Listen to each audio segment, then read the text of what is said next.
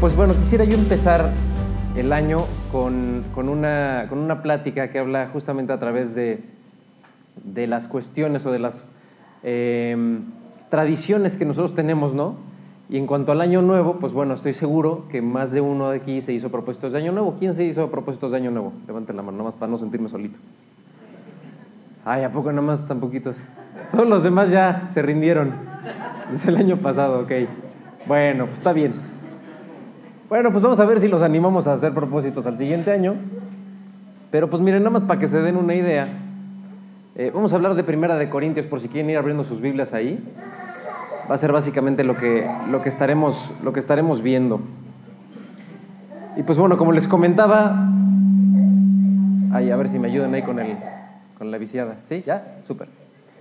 Este, como les comentaba, pues algunos de nosotros festejamos pues haciéndonos algunos propósitos, ¿no? Si es que no pasean con las maletas fuera de la casa, o se compran chones rojos, todas estas cuestiones, ¿no? Pero, ¿qué propósitos son los que tenemos normalmente a inicios de año.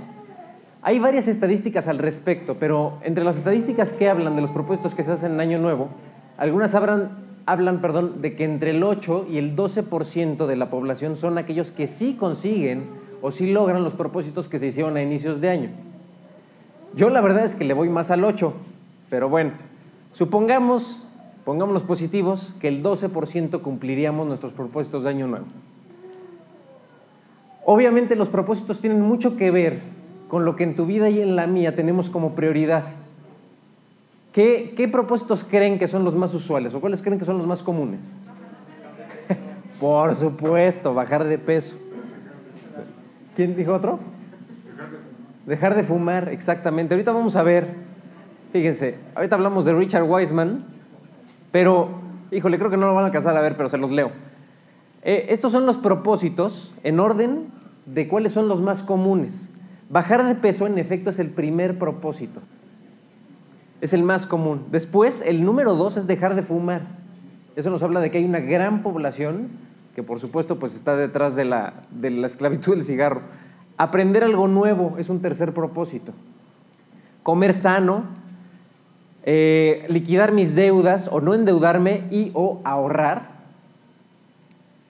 pasar más tiempo con la familia, viajar, bajarle al estrés, hacer algo de voluntariado y beber menos.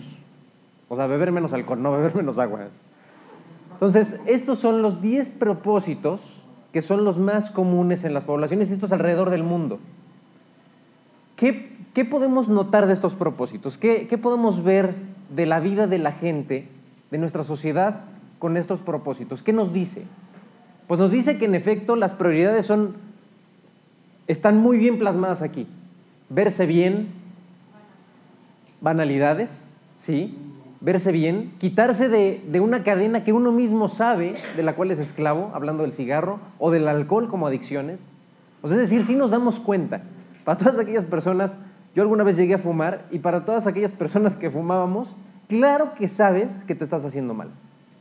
Cualquiera que fume y que, y que diga, no, no es cierto, no me estoy haciendo daño, está mintiendo. Cualquiera que beba y que diga, no, no me estoy haciendo daño, está mintiendo. Entonces está bien, como, como, propósito ya logramos el primer paso, nos dimos cuenta y aceptamos que tenemos un problema, ¿no? Como, este, como en Alcohólicos Anónimos. Pero lo importante de estos propósitos es que nos dicen algo. Ninguno habla de la espiritualidad. Ninguno. Es que también te ves qué tanto dinero tienes, qué has hecho o qué puedes, porque el conocimiento qué. Bueno, sí, en, el, lado de vista cristiano envanece, pero en el lado de vista del mundo el, conocimiento qué? Te da poder. El conocimiento te empodera. Puede más quien sabe más. La realidad de las cosas es que vivimos en una sociedad en la que se cree que el que sabe más va a tener más poder sobre los que no saben más. ¿Qué puedes hacer? ¿A dónde vas a viajar? Vas a pasar más tiempo con tu familia porque te diste cuenta de que no lo haces.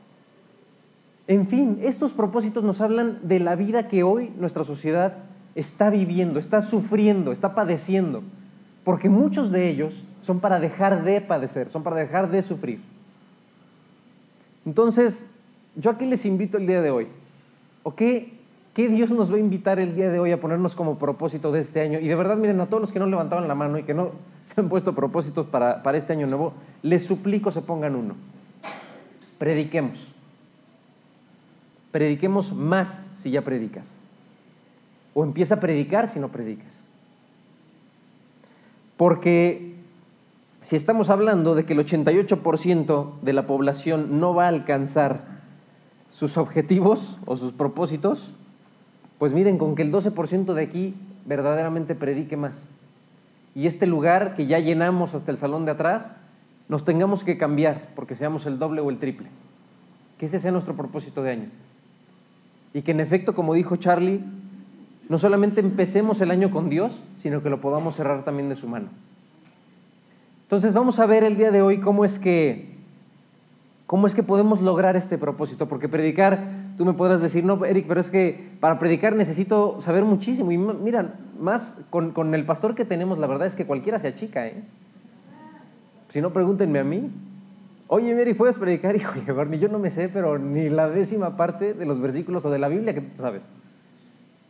Porque claro que tenemos un pastor que conoce muchísimo, que sabe muchísimo. Y entonces tú me dirás, oye, yo necesito entonces aprenderme una tercera parte de la Biblia de memoria. O es que yo no sé en qué año fue Nabucodonosor, yo no sé en qué año fue Daniel, yo no sé en qué año fue David, yo no sé todos esos contextos históricos, yo no lo sé. Te tengo una excelente noticia. Nada de eso lo vamos a necesitar. Porque este propósito que vamos a hacer, lo vamos a hacer de acuerdo como dice la palabra, de acuerdo como nos dice Jesús que tú y yo sí podemos hacerlo. Entonces, acompáñame a Primera de Corintios, por favor. Y vamos a empezar en el versículo 17. Vamos a... Perdón, primero. Primer capítulo de Primera de Corintios, versículo 17.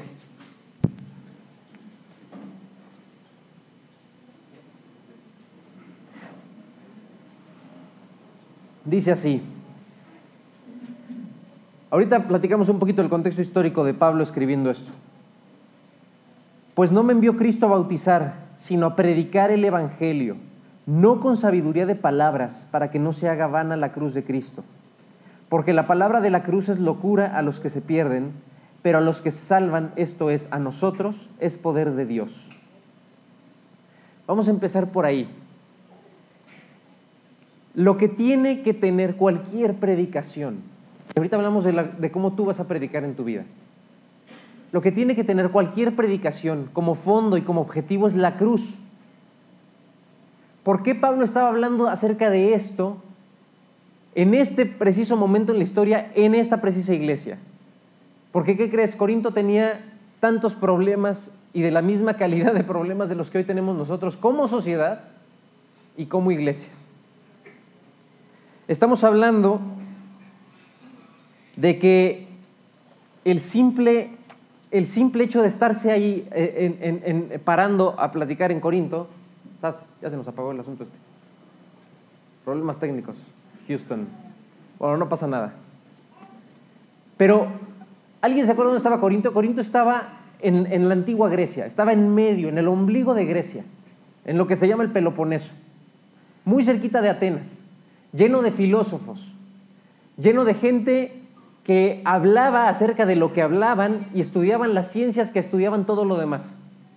Eso era Corinto.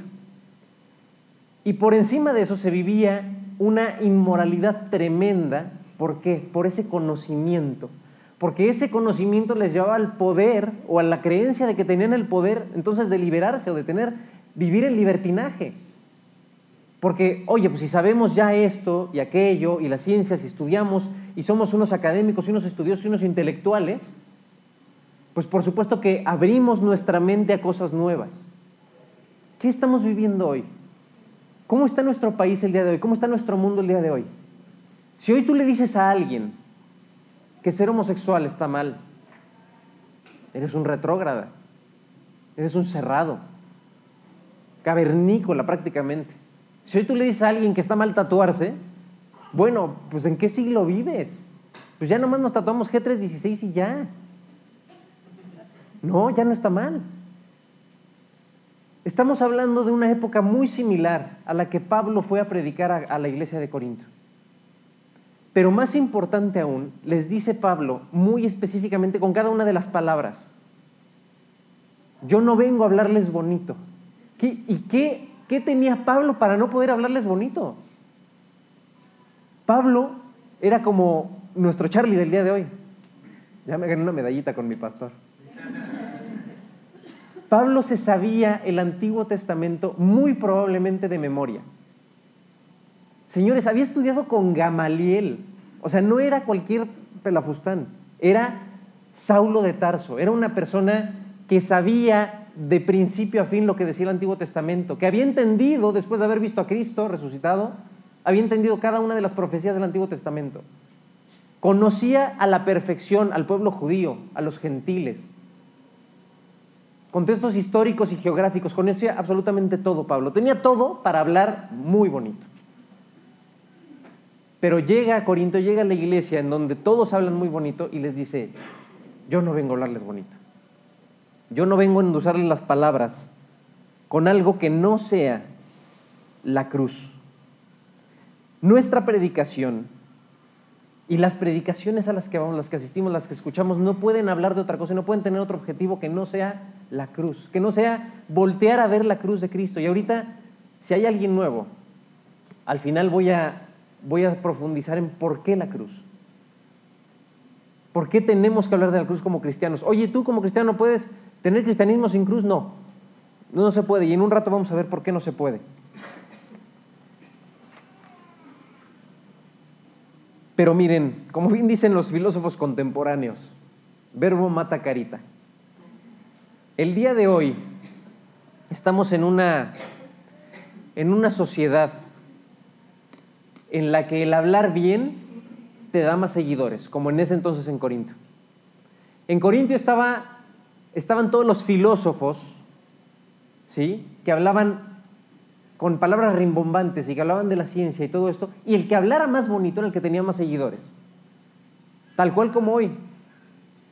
¿Les suena un poquito la, la, idea de los coaches hoy o de las conferencias que da la gente o de los maestros que escuchamos, o de toda esta gente en Twitter que pone sus, este, pláticas, sus monólogos, y hablan increíble, padrísimo, y, usan las palabras, ¿no? Y hasta este, las groserías suenan bonitas, porque hablan padrísimo.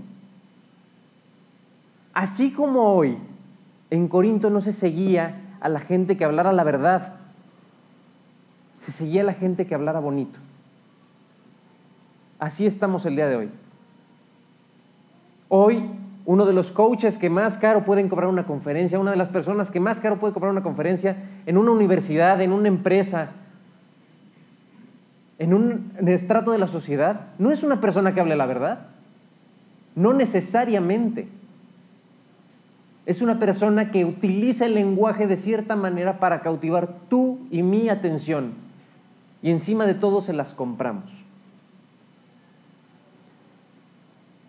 a ver si esta plática, a ver si esta, si esta prédica, si este extracto de la Biblia nos hace ver un lado diferente de la cruz que no hayamos visto.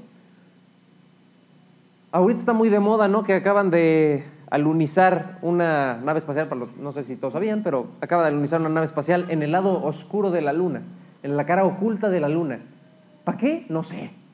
O sea, fuera de encontrarle más o menos el parecido del otro lado, yo no le encuentro ningún objetivo, pero bueno, imagínense los miles de millones de dólares que gastaron en esto los chinos, ¿no? Sé que hay cosas más importantes que hacer. Ojalá que nosotros podamos ir y voltear a ver un lado oculto de la cruz. Y por oculto me refiero a un lado que tú y que yo quizás no estamos viendo todo el tiempo cuando hablamos de la cruz o cuando hablamos con nuestros conocidos o con nuestros familiares de lo que vivió ahí Jesús. Ojalá que esta predica, ojalá que esta que esta parte de la Biblia nos lleve a voltear a ver a la cruz con diferentes ojos y a no darla por sentado. Roguémosle a Dios que nunca nos levantemos y demos la cruz por sentado. Porque para ti, para mí es bien fácil, es un regalo. Pero para el creador del universo le costó la sangre de su hijo. Y cuando digo la sangre de su hijo, te suplico que pienses en la sangre del tuyo, si tienes o en la sangre del ser más preciado que te puedas imaginar en este mundo. E imagina un poco un minuto, lo difícil que pudo haber sido para Dios hacer esto. Ahí está Corinto, justamente en medio de la Grecia. Entonces, les decía del uso de las palabras, les decía de los coaches, les hablaba de las conferencias. Eh, apenas Gorni nos decía en alguna, alguna predicación que, que en efecto solamente el 7% de lo que escuchamos es el mensaje tal cual. Tenemos un dicho en las ventas que dice, no importa si al cliente le dices perro, lo que importa es la perra forma en la que se lo digas. Y es cierto. Solamente el 7% del mensaje es lo que estás diciendo. Si lo que dices es verdad o es mentira, solamente influye en el 7% de lo que la gente está recibiendo. 55% de ese mensaje son tus expresiones no verbales. 55. 38% de ese mensaje es tu tono al hablar. No sé si a ti te sonará conocido, pero a mí me suena muy conocido. No es lo mismo cuando mi mujer me dice, o yo le pregunto, mi amor, ¿qué hay de comer? Y me dice, nada, mi vida, a cuando me dice, nada, mi vida. Cambia muchísimo el contexto, cambia todo lo que me está diciendo.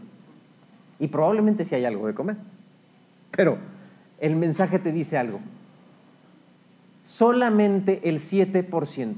¿Ustedes creen que no estamos sujetos todo el día, no solamente en la televisión, en la radio, en las conferencias, con toda la gente que estamos, no estamos sujetos a recibir una cantidad de porquería inmensa? Que si tiene un 93% de adornos, lo vamos a recibir con los brazos abiertos. No, no a veces hasta te la crees. O sea, digo, nada más como ejemplo nuestros políticos. ¿Qué del mensaje que pueden estar diciendo será verdad? Eh, eh, dejémoslo, ¿no? Este, en estadísticas ocultas. Pero ¿qué será verdad? El hecho es que si se lo crees o no se lo crees, está en cómo lo dijo, no en qué dijo. No nos fijamos en qué dicen, porque no es importante, lo importante es cómo lo dicen. Encima de todo, tenemos un 93% de adornos y de espejitos que nos están haciendo tragarnos 7% de mentiras todo el tiempo. ¿Y qué crees? No solamente las escuchas. Fue tan increíble como lo dijo que luego vamos y las decimos. No, no, es que no sabes de verdad, nos va a alcanzar si a todas las familias les damos 16 mil pesos al mes. Claro que sí. Oye, es que no está haciendo números. No, no, los números no importan. ¿No viste cómo lo dijo? Claro que nos va a alcanzar. No va a haber gasolinazo, no importa si, oye, hiciste números o no hiciste números, eso no importa, lo dijo muy convincentemente. Y ahí quedó. El mensaje de la predicación no puede ser otra cosa que no sea la cruz no puede tener 93% de cómo lo dijo, si lo dijo bonito o no lo dijo bonito. Y no importa si tú lo dices bonito o no lo dices bonito, le pones palabras rimbombantes alrededor, palabras domingueras, datos históricos o excéntricos, lo que importa es la cruz, lo que importa es lo que Cristo hizo ahí, por ti por mí. Eso es lo que está diciendo Pablo cuando les dice, no con sabiduría de palabras, para que no se haga vana la cruz de Cristo. No con sabiduría de palabras, no me interesan todo el conocimiento o la sabiduría que puedan cargar las palabras alrededor si no estoy hablando de la cruz de Cristo. En Corinto, como aquí, se alababa el, conocimiento. Vamos a las divisiones descritas del versículo 10 en adelante justamente donde el subtítulo dice, está dividido Cristo, dice Pablo, os ruego pues hermanos, por el nombre de nuestro Señor Jesucristo, que habléis todos una misma cosa y que no haya entre vosotros divisiones, sino que estéis perfectamente unidos en una misma mente y en un mismo parecer. Porque he sido informado acerca de vosotros, hermanos míos, por los de Cloé, que hay entre vosotros contiendas. Quiero decir que cada uno de vosotros dice, yo soy de Pablo, yo soy de Apolos, yo soy de Cefas y yo de Cristo. Aquí la gente se estaba peleando por quién hablaba más bonito, si Pablo, Apolos, Cefas o Cristo. Cristo hablaba increíble. Así como hoy nos vamos o nos dirigimos a quien nos dice las cosas como las queremos escuchar muchas veces. Quien logra captar nuestra atención en vez de que el mensaje, de que el poder de la cruz, no el poder de las palabras vanas, el poder de la cruz sea el que convenza nuestros corazones de pecado, de arrepentimiento y de que tenemos que estar con nuestros ojos puestos en Jesús todo el tiempo, todos los días.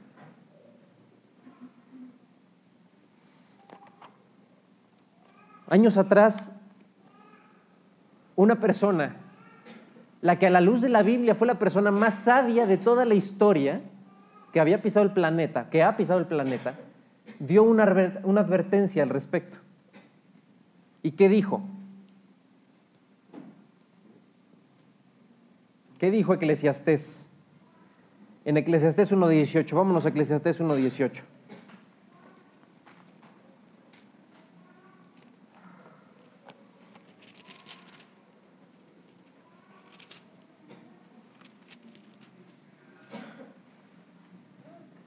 Dice así,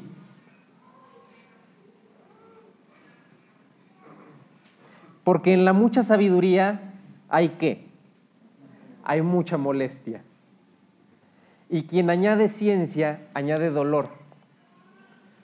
Entonces, estamos hablando de que en una sociedad en donde nos dicen, no, si tú sabes más, tú puedes más. Si tú, puedes, si tú sabes más, vas a ser el jefe de los que saben menos que tú.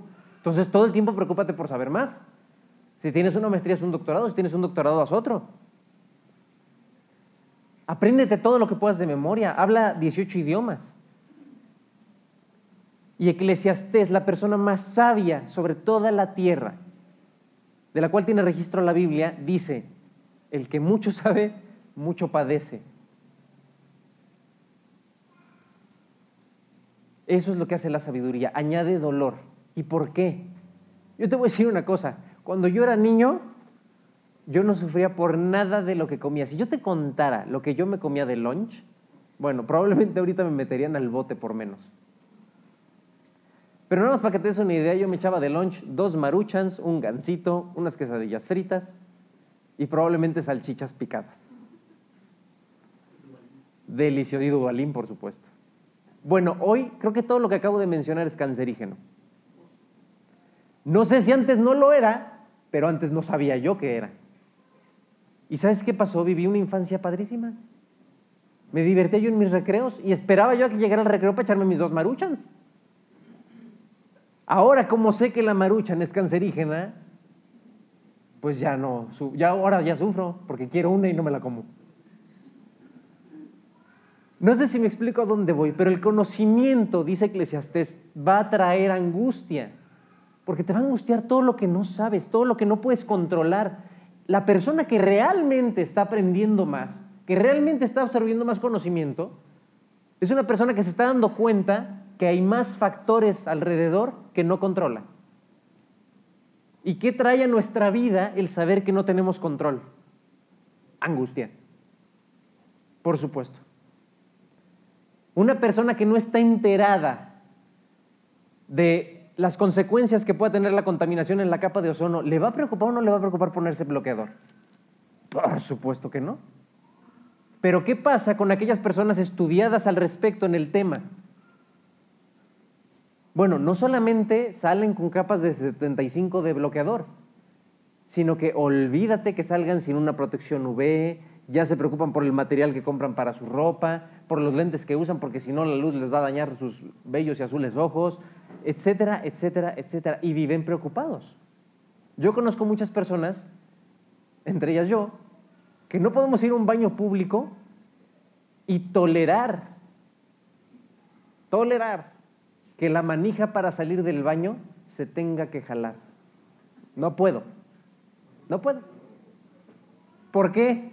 Ah, pues porque yo de sonso me fui a meter, a leer todos los microbios y todas las bacterias y siempre le digo a mi esposa, no lo agarres porque tiene E. coli. Seguro está atascado de E. coli. Sí, entonces tengo que salir del baño o esperarme a que alguien entre para entonces correr sin tocar la puerta. O con el codo tratar de meterla en la manija de la puerta y abrirla así, porque no voy a comer con el codo. Si el papel no está cerca para agarrar un papel, abrir la manija y tirarlo, ¿verdad? El conocimiento trae eso, el conocimiento trae angustia. Eso es lo que les quiero decir. Y eso es lo que Pablo les estaba diciendo a estas personas en Corintio. No importa cuánto sepas, estaba lleno de filósofos, lleno de gente que creía que sabía. Y uno de ellos en algún momento dijo algo muy cierto. Yo solo sé que no sé nada. Qué canijo llegar a esa conclusión después de estudiar toda tu vida. Pero a eso nos va a llevar. A eso nos va a llevar el conocimiento. Estamos hechos para eso. Si tú no crees que Dios tenía planeado que tu capacidad mental fuera tal que ibas a tener que llegar a una pared, híjole, suerte en tu vida. Suerte, porque miren muchachos, si los del CERN, ¿saben lo que es el CERN? El Centro de Estudios este, eh, de Energía Nuclear de Suiza y Francia, que tienen ahí su acelerador de protones y todo este rollo. Para no hacerles el cuento largo, pues estaban seguros, 100% seguros, por ahí del 2012, si no mal recuerdo, que al colisionar dos protones iban a lograr reproducir el Big Bang y entonces la humanidad iba a dejar de existir. Iba a iniciar un Big Bang ahí y entonces iba a destruir todo el mundo. Eso era lo que los científicos tenían por seguro. Pues yo no sé, una de dos, o no le han dado al blanco o no pasó lo que dijeron. Pero la realidad es que con la tecnología que tenemos el día de hoy, no sabemos qué va a pasar. No sabemos de dónde viene el universo, no sabemos de dónde salió el sol, no sabemos cuántos años son los que tiene el universo, ni a dónde va, ni si viene o si va. No lo sabemos, son puras teorías, hoy en el 2019. Entonces, si todavía aquí hay alguien que cree que va a llegar a ese conocimiento y que, bueno, va a encontrar la iluminación, mucha suerte. En 2019 años todavía no lo logramos, muchachos. Entonces, Dios creó nuestra mente, nuestra capacidad intelectual con ese objetivo, con el de tener una pared enfrente con la que nos topemos cada vez que intentamos darle vueltas y decir, ¿qué sería esa materia negra que hay en el universo de Dios? Hasta que vamos corriendo a 200 kilómetros por hora, nos estrellamos contra la pared y decimos, ok, Dios, no sé, tiene que haber un Dios. Y Dios, ah, ok. Muy bien, otra vez. Génesis 1.1. ¿Sale? Eso es lo que Eclesiastés se refería cuando nos dijo esto. Lo que nosotros necesitamos hacer y las predicaciones a las que le estoy instando que tengamos o que prediquemos como propósito de este año, no es pararnos aquí y hablarles a las personas de la cruz de Cristo. Es que cada uno de nosotros vayamos y lo hagamos en nuestra vida. Y que si un día es necesario, hables. Si no es necesario, calladito me veo más bonito, siempre me dijo mi madre. Predica toda tu vida y cuando sea necesario, habla. Pero ¿cómo vas a vivir predicando si no volteas a ver la cruz? ¿Cómo vas a vivir una vida que le hable a la gente de Cristo si no estás todo el tiempo recordando la cruz? Si le estás dando por sentado. Si la comida que tienes enfrente dices, gracias a Dios por tus alimentos en nombre de Jesús, amén, te los comes. O sea, ¿realmente estamos conscientes de lo que tomó el hecho de que tú y yo hoy estemos respirando? ¿Te hayas levantado?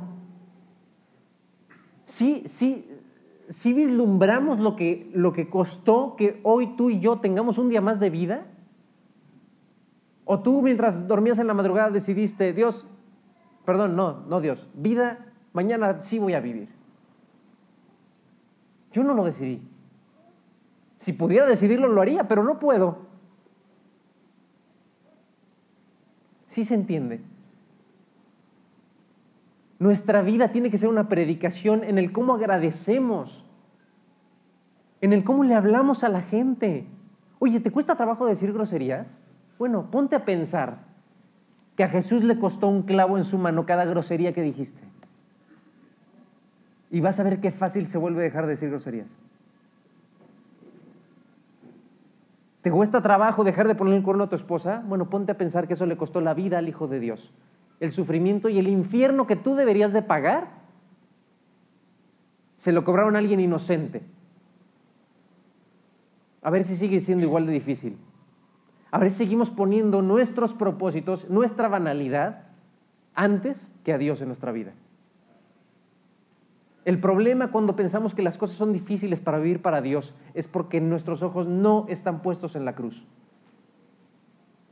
No estamos entendiendo el sacrificio que fue el Hijo de Dios ahí. Y eso es lo que Pablo le estaba diciendo. Dejen de hablar de cosas increíblemente sabias. Lo único que me propongo saber entre ustedes es que a Cristo y a este crucificado. Punto. Ya no necesitas aprenderte el Antiguo Testamento de memoria, muy, muy recomendable si lo haces, pero no lo vas a necesitar para predicar. ¿Qué necesitas para que tu vida predique? Poner tus ojos en Dios, poner tus ojos en la cruz.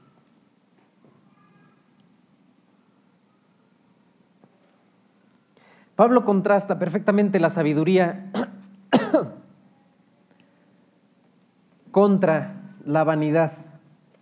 Y la contrasta justamente ahí en el versículo 17 y dice, fíjense cómo dice específicamente, no con sabiduría de palabras en plural. Y en el versículo 18 dice, porque la palabra de la cruz, y la palabra aquí en griego que ocupan es logos. La palabra logos en griego sí quiere decir palabra, pero no quiere decir palabra de, de una palabra como la, o perro, o una, o no. Quiere decir todo el conjunto de verdad que significa eso. La palabra de Dios es esta. La palabra de la cruz es ese conjunto de verdad y de, de, poder que tiene la cruz. A eso se refiere. Y eso está contrastando. Y por eso les dice Pablo, no con sabiduría de palabras. No importa cuántas digas.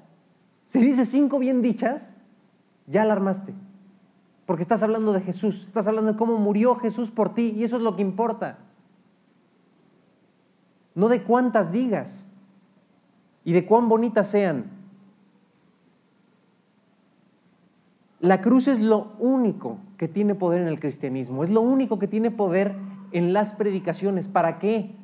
No solamente para transformar tu vida y la mía, pero más importante, para salvarnos. Si eso no es poder, no sé qué es. La cruz tiene el poder de salvarte del infierno. Y si somos honestos, todos hemos hecho algo que está mal, todos. Dice la Biblia, por cuanto todos pecaron y han sido destituidos de la gloria de Dios. No hay quien busque a Dios, no hay quien haga lo bueno, no hay ni siquiera uno. Todos hemos hecho algo mal, todos tomamos el cambio de nuestra mamá o dijimos una mentira piadosa para que no nos castigaran, todos hemos hecho algo mal. No importa cuán mal esté, lo que importa es que alguien ya pagó por eso. Y eso es lo que deberíamos de predicar y todas las historias, todo lo que está puesto en la Biblia, todo tiene un solo objetivo. Ahorita vamos a ver cuatro predicaciones excepcionales del libro de Hechos. Pero cada biografía que tú lees en el Antiguo Testamento, cada historia,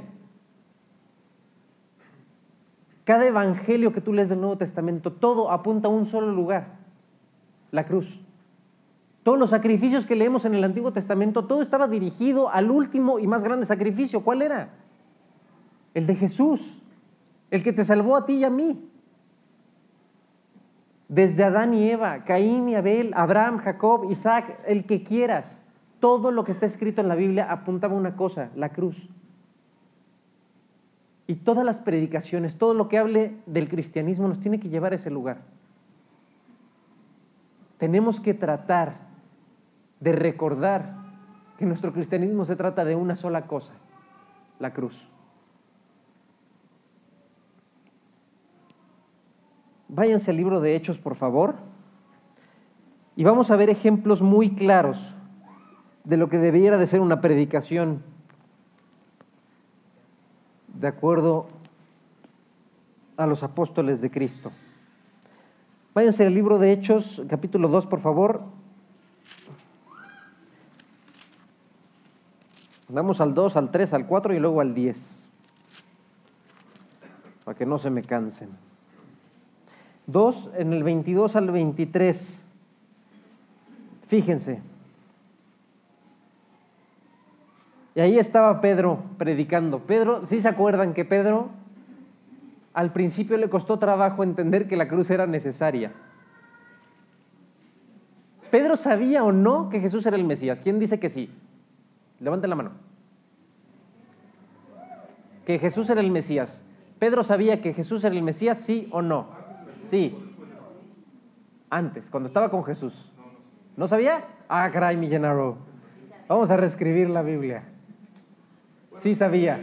¿Quién le contesta cuando Jesús les pregunta, ¿quién dicen los hombres que soy yo? ¿Quién le contesta? ¿Y qué le contesta? Exactamente, tú eres el Hijo del Dios viviente. Entonces, ¿sí sabía? ¿Seguros? ¿Y entonces por qué cuando Jesús les dice que va a morir, qué le dice Pedro? No, Señor, ¿cómo cree? Espérate, estamos chupando tranquilos. Aquí nadie se tiene que morir. Es más, cuando llegan los guardias de los sacerdotes a aprender a Jesús, ¿qué hace Pedro? Me corta la oreja, ¿por qué? Pues para que no se lo llevaran, ¿no? Bueno, yo creo, ¿no? Menos que coleccionar orejas. Entonces, ¿sí sabía o no sabía? ya por allá los convencí de que no. Sí sabía que era el Mesías, pero no sabía que la cruz era necesaria. Sí, Dios, sí, Jesús, tú eres el elegido, tú eres el Hijo de Dios. Pero ¿por qué vas a tener que colgarte de un madero? ¿Por qué vas a tener que sufrir? ¿Por qué vas a tener que padecer? Pedro no entendía lo que hoy mucha gente no entiende. ¿Por qué es necesaria la cruz? Oigan, Pérez, sí, está padre su religión y todo lo que quieran, pero está muy azotado esto de que alguien se haya puesto allí a sufrir y muerto por ti, por mí. No, pues yo no necesito, yo no soy tan malo. Dios no era necesario que lo mataras. Y Dios voltearía con nosotros y, híjole, oh, muchachos, mira, si no hubiera sido mi hijo, hubiera tenido que matar a toda la humanidad para pagar las tres sonzadas que has hecho. Pedro, al igual que mucha gente hoy, no entendía por qué era necesaria la cruz. Pero tenía que padecer y tenía que sufrir el Mesías, el Hijo de Dios, para pagar por lo que Pedro había hecho y lo que tú y yo hicimos. Pero en efecto, cuando muere Jesús, a Pedro se le abre toda una nube de posibilidades y de sabiduría. Vámonos al versículo 22. Y aquí está el mismo Pedro que dijo, no, no, Jesús, no te nos mueras. Varones israelitas, oíd estas palabras. Jesús Nazareno, varón aprobado por Dios entre vosotros con las maravillas, prodigios y señales que Dios hizo entre vosotros por medio de él, como vosotros mismos sabéis, a este, entregado por el determinado consejo y anticipado conocimiento de Dios, prendisteis y matasteis por manos de inicuos, crucificándole, al cual Dios levantó, sueltos los dolores de la muerte, por cuanto era imposible que fuese retenido por ella. A Pedro le quedó más que clara la necesidad de la cruz, porque vio morir ahí a Jesús por sus faltas, por sus negaciones, por sus dudas El día de hoy, Dios te pone las tuyas enfrente, nos pone las nuestras enfrente y te dice, ¿necesitas o no necesitas la cruz? ¿Necesitas que alguien pague por lo que has hecho o no lo necesitas? Te doy una noticia, si dijiste una pequeña mentira, lo necesitas tanto como Pedro. El 3, vámonos al 13 y 15. 13 al 15, perdón. Sí, del capítulo 3 ahí mismo en Hechos. 3, 13 y 15, al 15. Ahí tenemos al mismo Pedro, ¿eh? El Dios de Abraham, de Isaac y de Jacob, el Dios de nuestros padres, ha glorificado a su Hijo Jesús, a quien vosotros entregasteis y negasteis delante de Pilato, cuando éste había resuelto ponerle en libertad. Mas vosotros negáisteis al santo y al justo y pedisteis que se os diese un homicida y matasteis al autor de la vida, a quien Dios ha resucitado de los muertos, de lo cual nosotros somos testigos. ¿Cuál es su mensaje? La cruz. ¿Cuál fue su mensaje anterior? La cruz. 4.10. Estando Pedro y Juan ante el concilio, sean notorios a todos vosotros y a todo el pueblo de Israel que en el nombre de Jesucristo de Nazaret, a quien vosotros crucificasteis y a quien Dios resucitó de los muertos, por él este hombre está en vuestra presencia sano. ¿Cuál es la predicación? ¿La sanidad del enfermo? No, la cruz. 1038.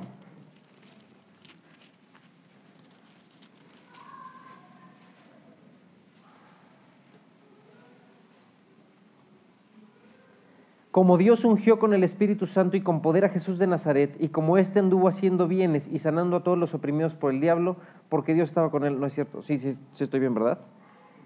10.38. Aquí, aquí ya, este, perdón, Pedro, ya no le estaba predicando a los judíos, le estaba predicando a los gentiles. ¿Y cuál es su mensaje? Y nosotros somos testigos de todas las cosas que Jesús hizo en la tierra de Judea y en Jerusalén, a quien mataron colgándole en un madero. A este levantó Dios al tercer día e hizo que se manifestase. ¿De qué está hablando de nuevo? De la cruz. Todas las predicaciones, todos los evangelios hablan de una sola cosa y apuntan a una sola cosa, a la cruz. Cuando nosotros tenemos un tema del cual le queremos predicar a la gente y les empezamos a hablar del ciego Bartimeo, les empezamos a hablar de la mujer con flujo de sangre, les empezamos a hablar de lo que ustedes quieran, del tema que ustedes elijan.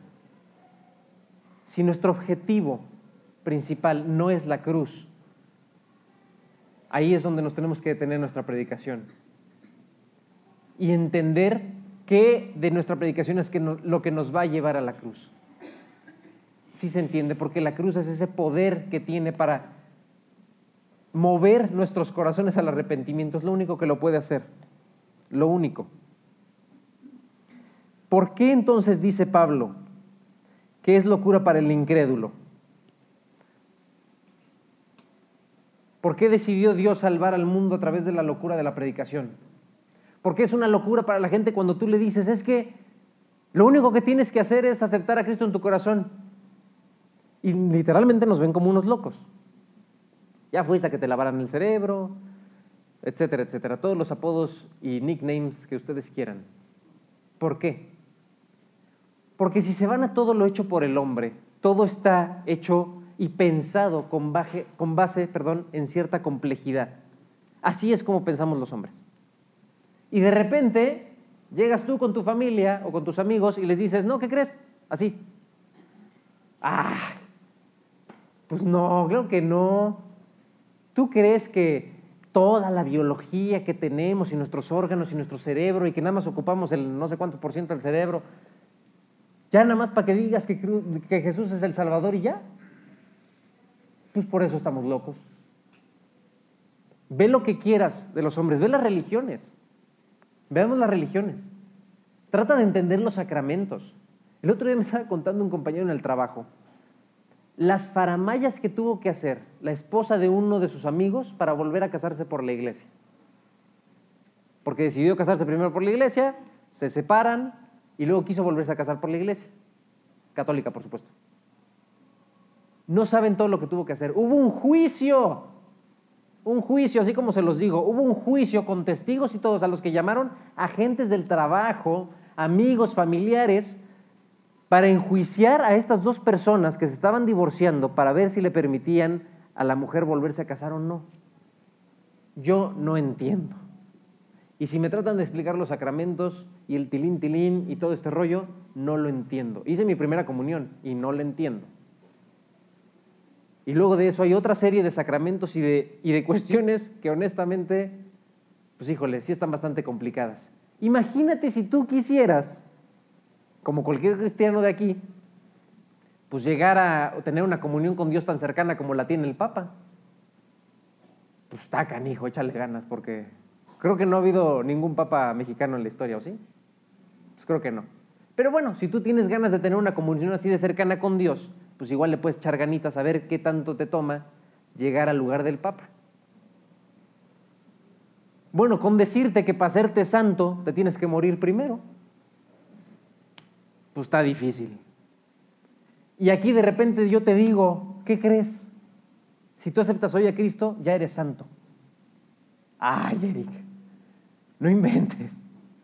Yo que ya me estaba preparando mi cucurucho este para ser papa y todo. Pues no. Con esto ya eres santo. ¿Qué crees? Para Dios ya eres santo. La Biblia habla de ti como santo. No, es que no me conocen, Mirik. No, ¿qué crees? Lo peor es que sí te conocen. Y aún así eres santo.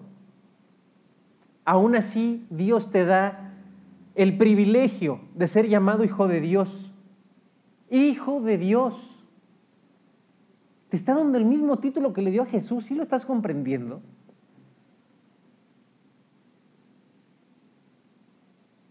o lo damos por sentado, creemos que el Papa tiene una posición más cercana a Dios que la que nosotros, la que nosotros podemos entender o, o, llegar a alcanzar. Por eso es una locura para los incrédulos que tú les digas esto, nada más tienes que decirle sí a Dios. Pero Dios nunca mintió porque habló también de que iba a haber cierta resistencia. Me voy a saltar esto, pero cuando, cuando Pablo les está hablando a los corintios en este momento y les dice, ¿qué les dice después de los versículos que leímos?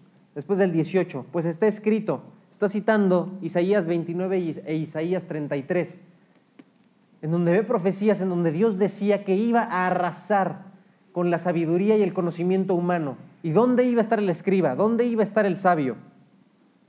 Esos versículos le está citando Pablo, para que vean que Pablo sí sabía, y se las sabía de memoria pero un día se iban a topar con paredes o sabios.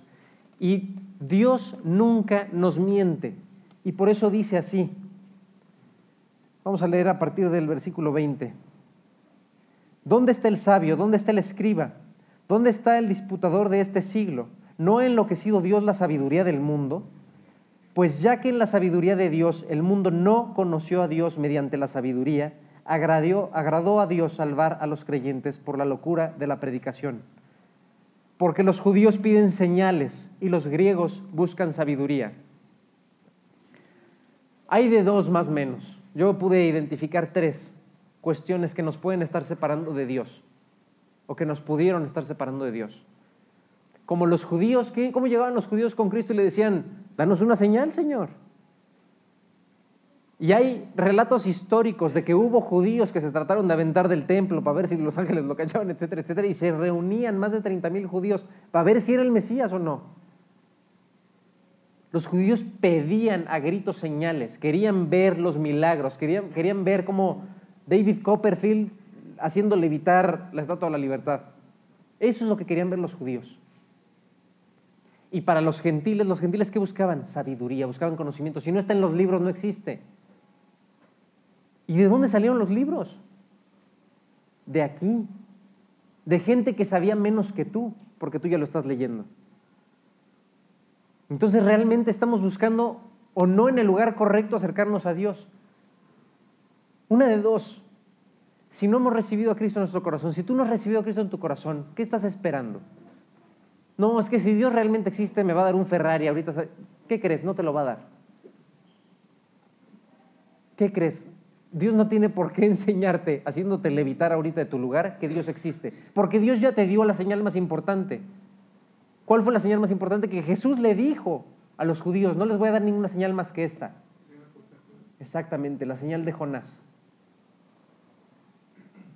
Y voy a morir por ti y voy a resucitar al tercer día. Si eso no es suficiente señal para ti, rayos, no sé qué es.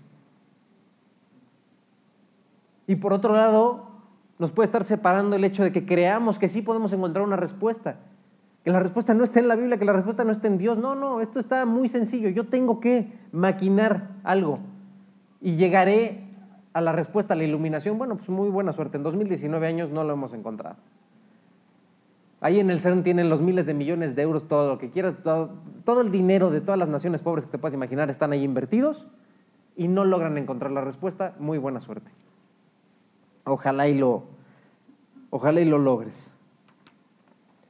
Pero solamente las personas que dicen, ya me topé con pared, y entonces voltean y dicen, ok Dios, ¿qué tienes que decir al respecto? Ya no puedo con mi vida.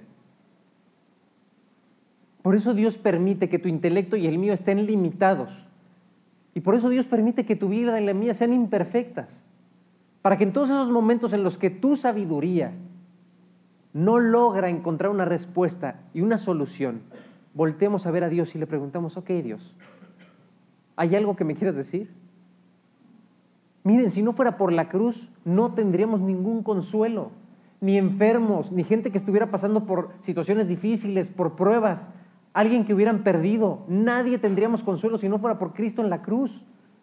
Porque entonces nadie sabe lo que estoy sufriendo, nadie sabe cómo me duele esta enfermedad, nadie sabe cómo me duele esta operación, nadie sabe lo que yo estoy pasando en mis pruebas económicas, familiares, de amistad, de lo que ustedes quieran, nadie sabe. ¿Qué crees? Dios sí sabe. Jesús padeció el infierno por ti y por mí. Él sabe y supera cualquier sufrimiento que tú puedas vivir. Y el día de hoy nos encontramos con un Dios que te está buscando y que no le importa su posición de Dios, no le importa su posición de deidad allá donde está. Un día se hizo poco menos que bicho, es decir, ser humano, y vivió una vida perfecta durante 30 años, durante 33 años. Y fue castigado, crucificado, torturado y llevado al infierno por lo que tú hiciste y por lo que yo hice. No le importó su posición de Dios. Todas las religiones te dicen, tú tienes que hacer, tú tienes que trabajar y tienes que llegar a vivir al Vaticano en Roma lleno de oro para que te puedas acercar a Dios. Y estos 66 libros que se escribieron con un solo propósito te dicen lo contrario, te dicen, tú quédate sentadito, quédate quietecito donde estás, que Dios ya viajó todo el trayecto que tenía que viajar para acercarse a ti. Y quiero cerrar con un versículo en Santiago.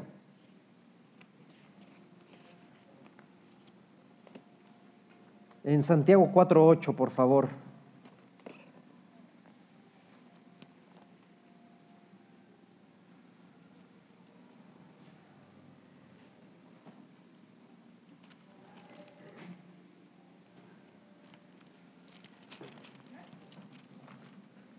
Ay, muchas gracias.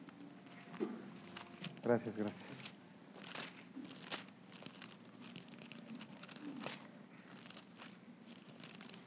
¿Quién me lo lee? Ya me perdí acá. ¿Mi llenaro me lo lees? Sí. Gracias. Gracias.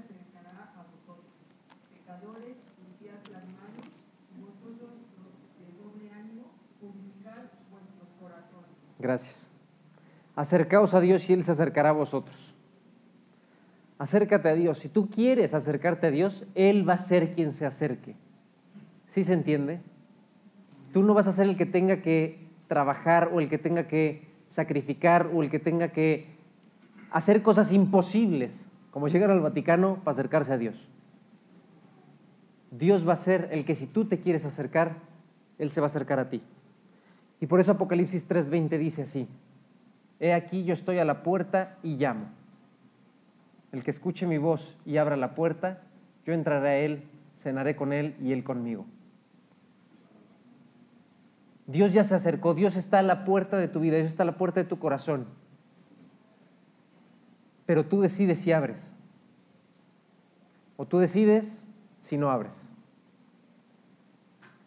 El día de ayer mi esposa me estaba platicando una historia que, que leyó de, unos padres japoneses que acababan de ver nacer a su bebé y tuvieron la dicha de vivir con él nueve meses y después de los nueve meses le detectan un, un, tema terminal al bebé.